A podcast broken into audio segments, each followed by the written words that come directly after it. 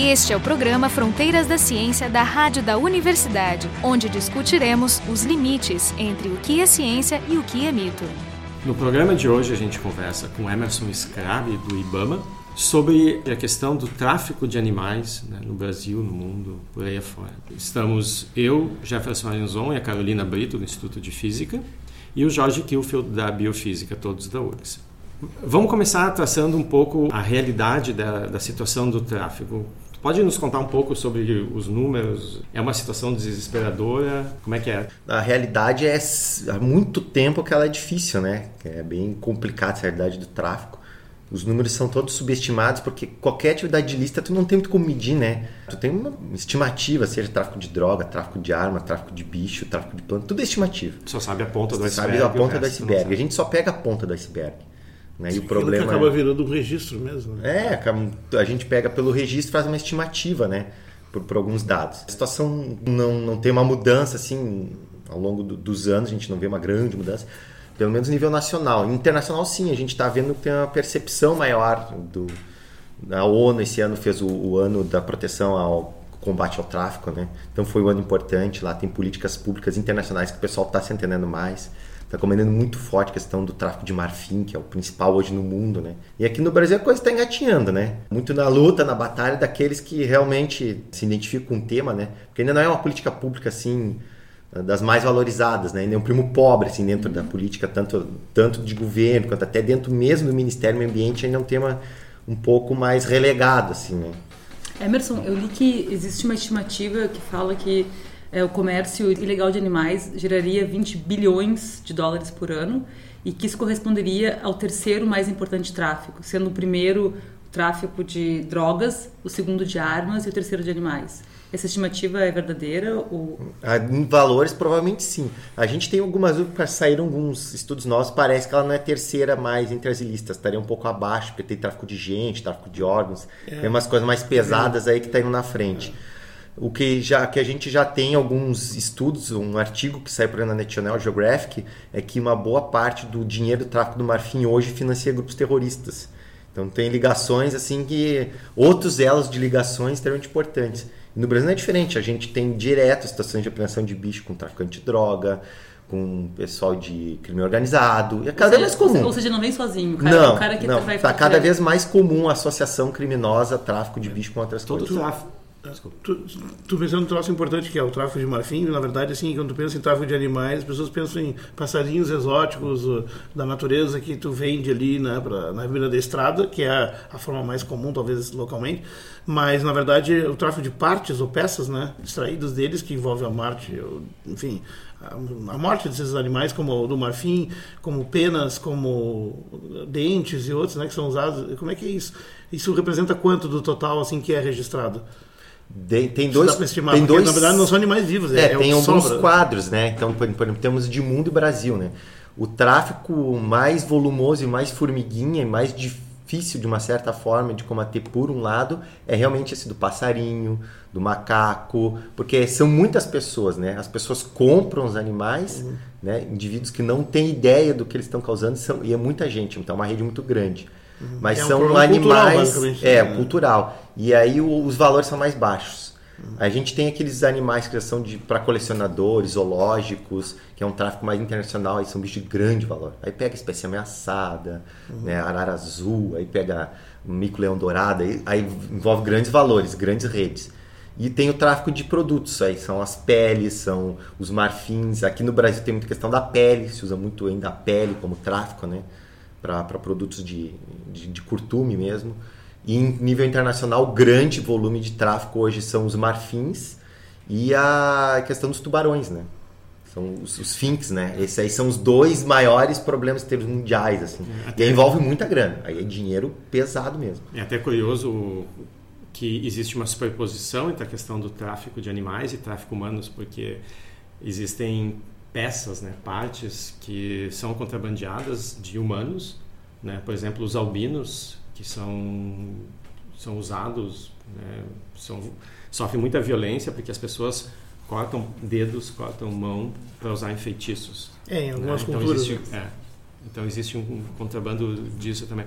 Eu, eu queria te perguntar Então, já que o tráfico é uma, uma situação mundial, existem muitos animais sendo levados do Brasil. Existe fluxo no sentido inverso, existem animais produtos, imagino que sim, mas existem animais também sendo trazidos E o Rio Grande do Sul é uma das principais rotas desse tráfico internacional no Brasil. Pois é. Porque os bichos vêm da Argentina, do Uruguai, passam por aqui e vão embora. Assim no sentido contrário. Então vem os bichos né, das outras regiões aqui, vem tanto Cerrado, Amazônia, to todas as regiões do Brasil vêm até o Rio Grande do Sul, passam por aqui e vão embora. Né? Uso tanto a via, pode ser por porto, uso muito a fronteira seca aqui com o Uruguai, e, e direto. E aqui é uma rota importante de tráfego internacional, Mas nesses por, dois fluxos. Por quê? Pois é, Pela porque- localização mesmo, pela localização geográfica, porque a gente tem uma fronteira seca muito grande, que é muito fácil de passar o bicho ali pela fronteira com o Uruguai, principalmente. Né? E mesmo pela Argentina, os caras pegam qualquer balsa ali, mas para atravessa e... mas para digamos enviar para fora do país. O Rio Grande do Sul não é exatamente a melhor porta de saída, né? Talvez fosse mais fácil sair pelo Uruguai ou pela Argentina, não seria o contrário, então seja o pessoal É, e é que a acaba sendo a rota, né? Acaba sendo o ponto de parada para essa rota. Para ser para Argentina Não, então o pessoal assim, traz o Brasil, concentra aqui, passa para lá e de lá sai. de lá para cá. Então vai, aqui é é uma, uma rota, né? Mas é, Justamente desse fluxo. eu, eu acho curioso que essa fronteira seca que a gente tem com esses países, aqui no sul, ela é bastante populada. Eu diria que seria mais fácil tu atravessar uma fronteira que fosse no Pantanal ou na Amazônia, que deve ter, que é muito mais extensa e Pouca tem po- e pouca populada. população, muito menos controle do que passar por aqui. Eu acho, acho curioso que eles usem essa. Não, mas tem, tem vários mecanismos e de uma certa forma que é fácil, porque a nossa fronteira é de fácil travessia. Porque se pegar a região toda do- da fronteira com o Uruguai ali, então como é uma região de pampa, região de fazenda, para atravessar aquelas estradas rurais é, é muito fácil, não tem um controle. E outros mecanismos que eles usam, justamente é a facilidade, tem esse outro lado. Como o cara pode chegar em Ribeira, atravessar ali a rua em Livramento e já está no Uruguai, ele pode atravessar com um pequeno pacote na mão, com um bicho dentro, né? Porque eles fazem isso, eles têm os mecanismos que eles usam, né? A gente está vendo muito agora o tráfego via correio. É uma das maneiras que a gente está vendo muito. O pessoal bota as postagens na internet, do Facebook, vendendo bicho. Via lagarto, Isso, envia lagarto, aranha, escorpião, e aí tenta mandar via correio. Então eles mandam numa caixinha, dentro do correio, uma caixinha lacrada, e geralmente eles pegam esses animais agora, agora um novo formato, que é bicho que não faz barulho, né? Ou levam ovos quando é aves, aí não faz barulho, faz volume, enrola bem direitinho, bota dentro da caixa, manda pelo correio. Tem várias postagens que vêm do Chuí, Uruguaiana. Mas eu li também que existem animais mesmo maiores, como por exemplo cobra, ou até micos, que eles, eles eh, dão analgésico e colocam dentro de PVC, por exemplo. Então seria nem necessariamente um animal. Um animal que não faz barulho, mas eles, eles, basicamente Tá sedado. sedam o animal. Esse, esse é o mais tradicional, é o do- dopa, né? Dá algum medicamento, a bebida alcoólica, cegar, mutilações. Então esse é o mais corriqueiro, até o mais antigo forma do tráfico. Eles botam identificando PVC, fundo falso de veículo, caixas. Esse é o principal modus operandi do tráfico mais antigo, né? Andando via rodovia. E qual o percentual que chega vivo? Muito pouco, de 10% para menos. A maioria absoluta morre. A maioria morre. É um assim, massacre. tem uma estimativa que de cada 10, provavelmente 9 morrem na média. Depende muito da espécie. Tem espécies que morrem até mais, tem espécies que são mais sensíveis, então 99% vão morrer. Algumas até sobrevivem mais, às vezes 40%. E do que chega para nós vivo, mais uma porcentagem morre conosco, porque já chega numa situação tão depauperada, situação física, a condição do animal está tão ruim que a gente não consegue recuperar. O que que é feito nesses casos? Vocês mesmos tratam deles ou vocês encaminham? Eu sei, por exemplo, tem o zoológico de Gramado, que Não, o Seclimar, por exemplo, faz bastante esse negócio de tentar recuperar. Quando chega um animal que é apreensão, daí o tratamento é a gente que faz a reabilitação. A gente tem uma parceria muito forte com o hospital, inclusive, que é o veterinário. Quando é caso mais grave, a gente caminha para cá. Se não se for coisas mais básicas, assim, a gente mesmo faz o tratamento lá, local, faz a reabilitação. Grande dificuldade da reabilitação dos bichos, principalmente ela é mais comportamental, de alimentação, que o bicho fica muito estressado. Então essa é a parte que é até mais trabalhosa. Então é onde eles ficam conosco, reaprendendo a, se alimentar, aprendendo a adquirir as características da espécie. E daí a gente encaminha depois para uma segunda etapa, que pode ser uma reintrodução ou um cativeiro. É um grande volume hoje nosso é para levar para reintrodução. Eventualmente a gente vai precisar do apoio de alguma instituição, um criador, um zoológico, como o Zoológico de Gramado, Sapucaí, Seclimar e outras instituições. Aí é um resgate, né? Que a gente pode ir no local, ver a situação. O costumeiro é não, não, procurar não mexer muito, né? Fazer o mínimo de intervenção possível, porque normalmente o que a gente procura é só isolar o pessoal para não mexer muito no animal, mas eventualmente a gente resgata algum animal machucado, aí reabilita também e reintroduz no local. Né? É fácil. Evitar ao máximo qualquer alteração que habitue mal o animal e dificulte a reintrodução. Sim, fica mais difícil, é. mais difícil. Por exemplo, perder o hábito alimentar de, de, caça ou de busca, ele acaba ficando mimado. Assim. Exatamente, assim. ele reacostuma. Eu tenho uma pergunta mais elementar, assim, como é que eu defino defino o tráfico de animais, por exemplo? Porque eu imagino que matar seja tão grave do que tentar vender um animal, do ponto de vista ecológico. A venda de um animal, um pet, de um animal que eu digo, esse aqui eu defino como um crime porque é um tráfico. É, é As definições, ser... então, de Silvestre. Do, do, ponto de vista legal, a lei de crimes, lei 9.605, artigo 23, é que define o, a lei de crimes ambientais uh, no artigo 23 é a parte fauna. É extenso, eu, não, eu nem sei decorado ainda, porque são várias possibilidades. Então tem desde apanhar, caçar, utilizar, transportar, manter, obter, adquirir. Ah, tudo isso é separado. Tudo isso consta no artigo que é o crime de tráfico de fauna. E uma coisa que a gente sempre coloca muito claro quando a gente vai fazer participar dos fóruns, o tráfico de fauna tem uma associação muito parecida com os outros crimes que são tráfico. Ele só existe porque é uma rede, porque é em função de uma rede. Então, se não tiver o cara que compra o bicho, a rede é desmanchada. Então a gente procura hoje muito dar um enfoque nisso, para as pessoas não comprarem, não adquirirem, porque elas é que acabam alimentando. O cara só pega ela porque sabe que vai ter que ter alguém que vai comprar. E aí alimenta toda uma rede. E aí assim a coisa vem uh, num crescente. É, mas o comprador é mais amplo do que só aquela velhinha que tem a sua, o seu papagaio. Tem, por exemplo, imagina que tu tenha contrabando de DNA, laboratórios interessados, companhias interessadas no, material genético dos animais, esses aí não é uma questão de é tu mais complexo expli a explicar. biopirataria, que é. tem mais formas do que comércio de partes, né?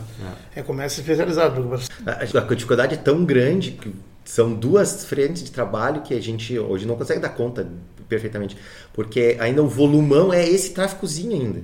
Essa coisa do, da velhinha eu achei bom porque é uma coisa meio caricata, mas é muito realista. Sim. Então a gente tem várias situações mesmo. Uma e ela cultural, diz, assim, né? Cultural, mas eu um amo o bichinho. Se ele ficar sem mim, ele morre, sabe? É um é, drama pessoal, é. assim, por causa do papagaiozinho que fica na minha é. casa. E a gente procura sempre desmistificar muito isso. Não, a velhinha, na verdade, não tá amando bicho, ela é uma carcereira. É isso que ela é, ela é uma carcereira. Existe uh, prisão perpétua no Brasil? Só para animais, né? Só para o papagaio. E por que, que ele é preso? Por que, que só ele tem prisão perpétua? Que crime que ele cometeu? É porque ele é bonito e fala demais.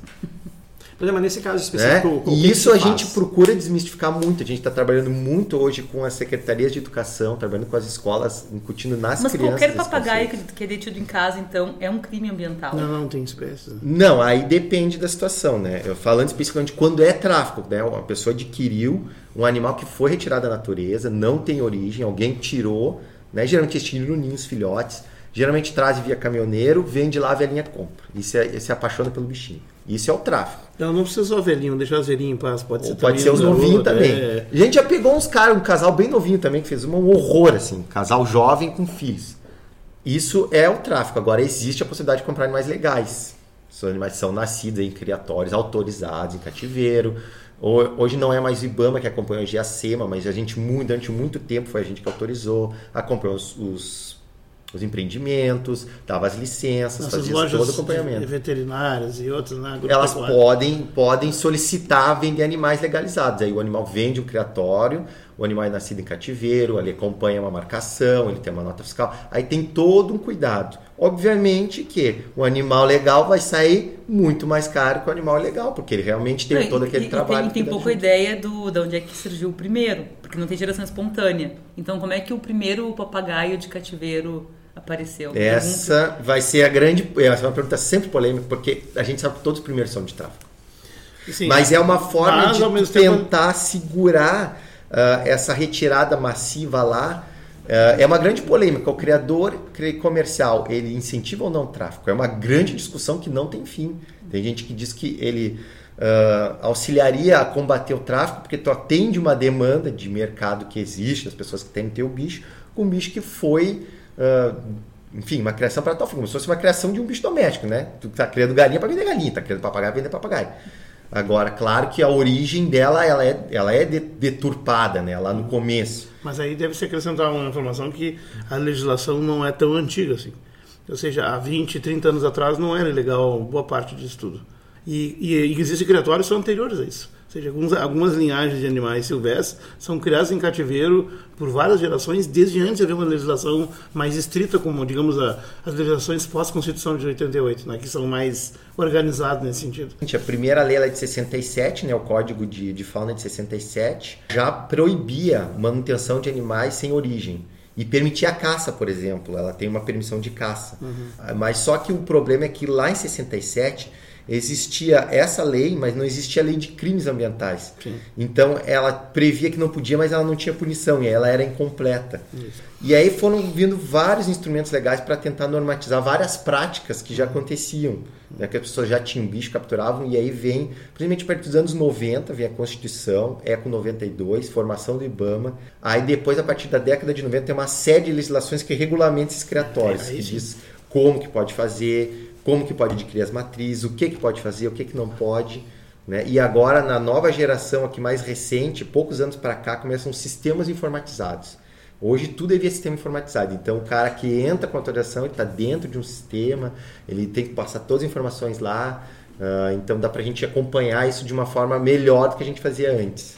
Então são três gerações basicamente de, de legislação, né? Isso a gente faz uma parte de uma hora. Normalmente eu estou tendo para explicar vocês 10 minutos que a gente explica em uma hora. Não, não, é, é importante, porque até assim, de fato, é de 20 e poucos anos para cá que tu tem um controle mais estrito. No passado remoto, eu me lembro da minha infância no interior, todo mundo tinha macaco. Não, os caras aves. vendiam papagaio na Nem vendiam, então mesmo assim, pegava o bicho numa e tinha, era uma coisa assim, era uma coisa cultural mesmo, uma coisa muito difusa. Eu acredito que essa cultura ainda existe difusa, só que agora ela está atendida por um mercado. Então aí complica, porque que... o mercado é um negócio que, que aumenta a escala, né? Então... Me, parece que é uma discussão até um pouco mais profunda filosoficamente, porque, por um lado, a gente permite e aceita comer vaca, né? a gente mata boi, a gente cria boi, milhares e milhares de bois morrem para que a gente coma, e ao mesmo tempo a gente não permite que o cara crie um papagaio em cativeiro. Então, me parece que a discussão sobre o que, que define isso é, é realmente passa por uma discussão mais profunda sobre o que, que é cada coisa, né? Como Não vou nem entrar no veganismo ainda, que também é uma discussão que está se trazendo muito. Bem-estar animal está trazendo muito essa discussão. Mas vou trazer uma outra que é mais direta com essa e que também está vindo muito forte: Zoo Zero. Muita gente hoje gostaria que deveríamos acabar com todos os zoológicos do Brasil. Pensando do ponto de vista filosófico, isso tem sentido.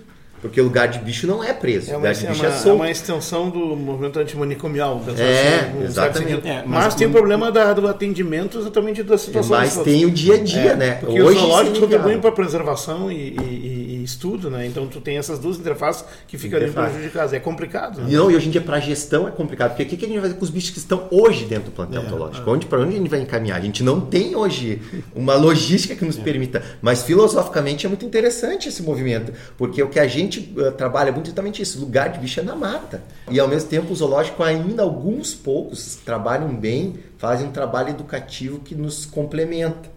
É, o movimento deveria se chamar Zoo Epsilon, talvez, porque alguns zoológicos onde tu manda esses animais para recuperação serve para educar as pessoas, mostrando, olha, esses animais machucados que vocês estão vendo, eles são consequência da Exatamente. existência desse tráfego. A gente precisa disso. Exatamente. Né? É, Enquanto não zerar o tráfego, realmente não faria sentido. Não faria sentido. Não, mas mesmo sem mesmo tráfego, assim, sempre é. vai ter animais que são recuperados, machucados. Por exemplo, quando eu vou comprar uma roupa, como é que eu posso me certificar de que o couro da minha jaqueta é um couro que vem de um animal permitido, entre aspas? Ou... Roupa e calçado, por exemplo, a gente acompanhou aqui a todas as autorizações dos curtumes e indústria calçadista que trabalha com esse tipo de produto. Fez todo um trabalho com eles para que eles mesmos, inclusive, desenvolvessem etiquetas, materiais, identificadores que aquele produto era de um criatório, de um abatedor de origem legal. Isso é possível da gente fazer. O problema é que a gente trabalha com muitos níveis. Então, por exemplo, lá em nível nacional, a coisa não avançou muito. A ideia nossa era fazer um selo nacional regulamentado pelo IBAMA que as empresas não ficar falsificando, né? Animais DOC, nação de origem controlada. Tem gente que é mais radical em algumas posições. Eu sou mais aberto, assim. A gente sabe que, por exemplo, a questão do jacaré do Pantanal foi extremamente importante, na verdade, a abertura dos escritórios. Foi o que salvou a espécie no Pantanal. Porque ela estava sendo extremamente caçada, já existia demanda do mercado, os caras estavam caçando mesmo,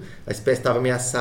Quando se abriu o criatório dentro de um sistema sustentável de exploração, onde tu coleta uma parte dos ovos dos animais, leva para a natureza, não de qualquer maneira, mas de uma maneira sustentável, hoje o, pan, o jacaré voltou ao Pantanal. Os estoques soltaram e a espécie já não está mais com o mesmo risco. Mas teve que desenvolver toda uma cadeia para isso, desenvolver também a cadeia depois, né, dos curtumes, a necessidade deles ter legalidade do produto. É um produto de alto valor agregado, gera muito dinheiro. Pensando em termos de uma crise financeira que nem a gente está, é um produto para o Brasil é interessante. E é um produto sustentável, é um bicho nativo. É interessante isso, porque o, o, o que tu está descrevendo é exatamente o mesmo argumento que se usa para descriminalizar as drogas, né? que é tirar o poder do traficante, desmantelar essa rede de conexões ilegais que existe e tentar, como aconteceu com, a, com as bebidas na década de, de 30 nos Estados Unidos também. Mas existe, assim, existe crime e existe infração na legislação. Pela lei de crimes, tudo é crime. Não tem diferença ali na lei de crimes.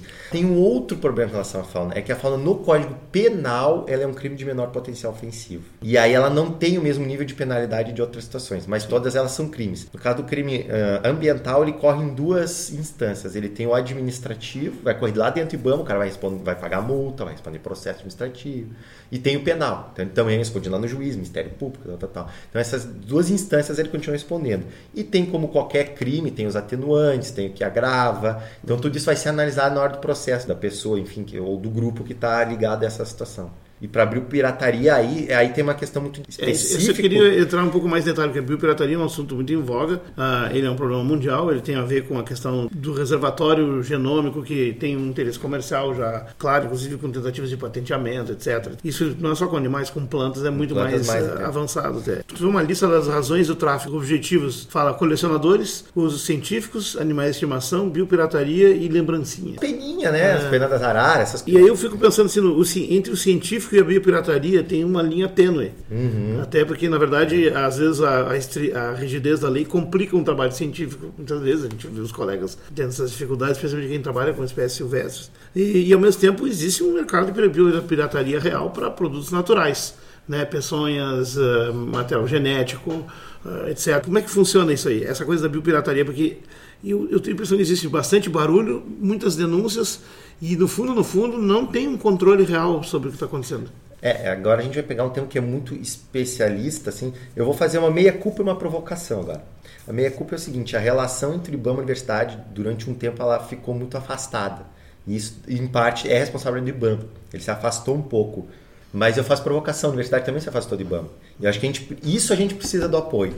Porque é, a gente chega num nível de informação que a gente, no dia a dia, a gente não tem para conseguir identificar muitas vezes a biopirataria. O que que aquele cara está interessado? Por que, que aquele bicho está naquela situação?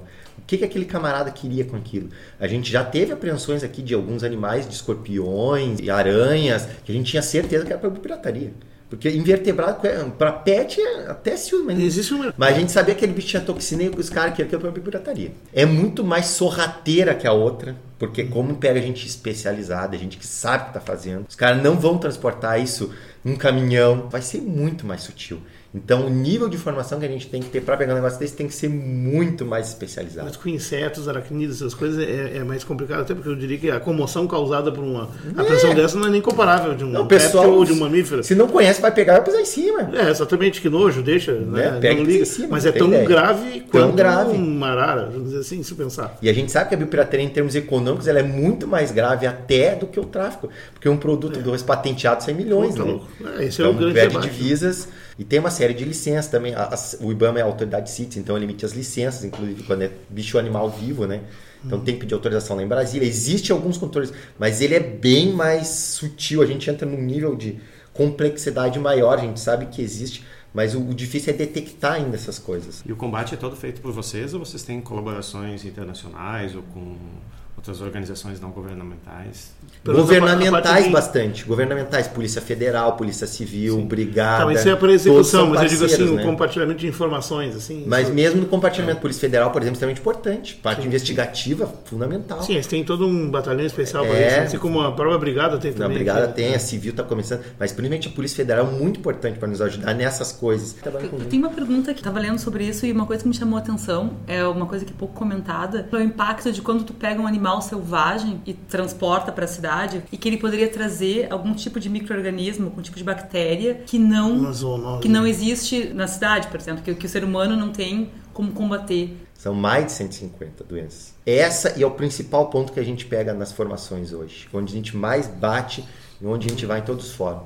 Carregar bicho sem origem, traficado é carregar doença para si, para dentro de casa, para a família, para a comunidade. Isso é onde a gente está mais batendo forte, porque eu acho que é onde mais comove. Porque se tu falar só que é crime, os caras não estão nem. Ah, mas os caras roubam milhões não sei aonde, o cara trafica. Claro. Agora tu, tu tá levando doença. Por exemplo, tem uma situação no Brasil que pouca gente sabe. A gente tá. A hanseníase é uma doença que hoje tem vários casos sem controle no Brasil. E existem várias pessoas que têm a doença e nunca tiveram contato com doente hanseníase. É lepra, tiga lepra. E aí se descobriu nos Estados Unidos a mesma situação e lá descobriram que é por causa da caça de tatu.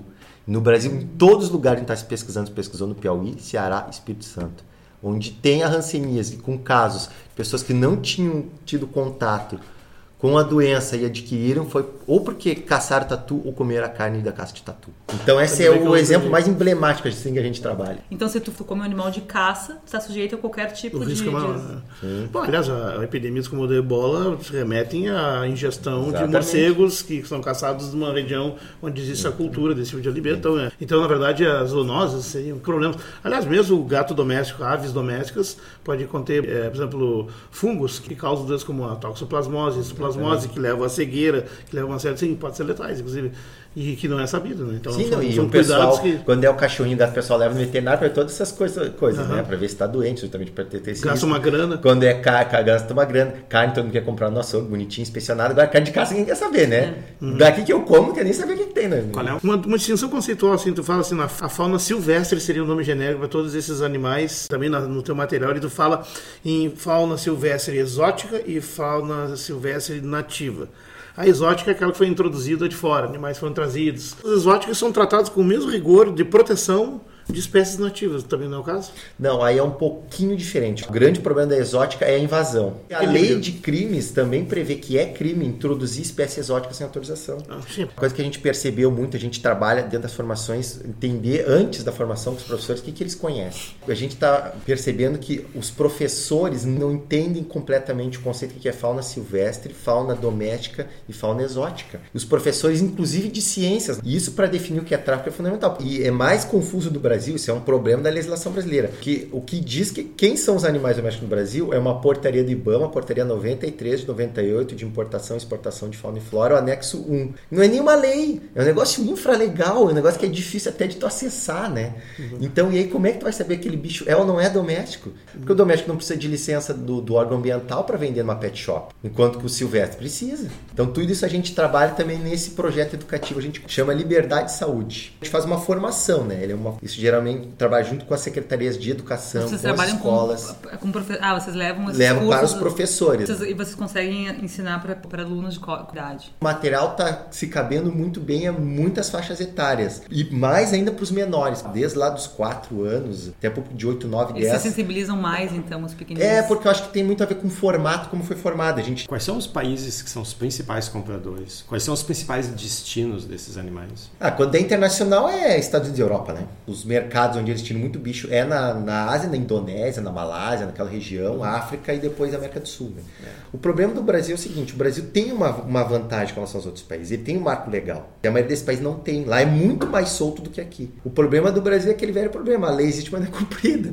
Então, um, recado final: dois, na verdade. Um é que a gente quer muita participação junto à universidade conosco, nos ajudar, porque a gente precisa desse aporte e quer também trazer algumas coisas novas e deixar algumas coisas assim pro pessoal. Olha a gente sabe, inclusive, que tem gente de nível universitário que quer ter bicho, e aí começa com uma série de diálogos, esse a gente está falando do criador comercial, porque a Inglaterra pode, está dizendo isso pode. Gente, tem que ter ideia do quanto mal está causando lá para o bicho, para para toda a natureza. Por exemplo, sabe como é que se pega macaco para vender, macaco prego, um bugio?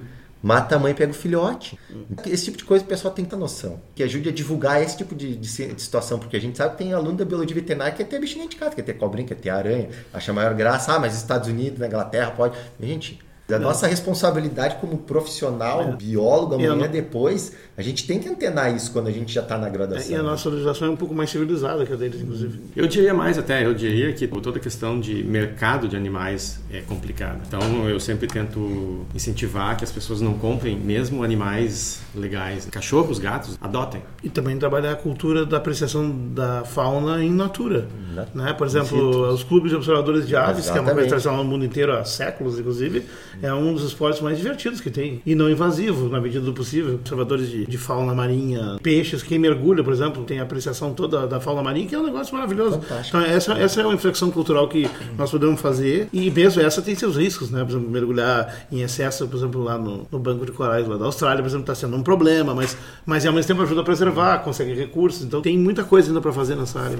Bem, bem legal. Parabéns pelo trabalho de vocês. Obrigado. Então hoje a gente conversou com o Emerson Scrab do IBAMA sobre essa questão bastante complicada do tráfico de animais e conversando com ele estivemos eu, Jefferson Lenzon e a Carolina Brito do Instituto de Física e o Jorge Kilfield da Biofísica, todos da URGS. O programa Fronteiras da Ciência é um projeto do Instituto de Física da URGS.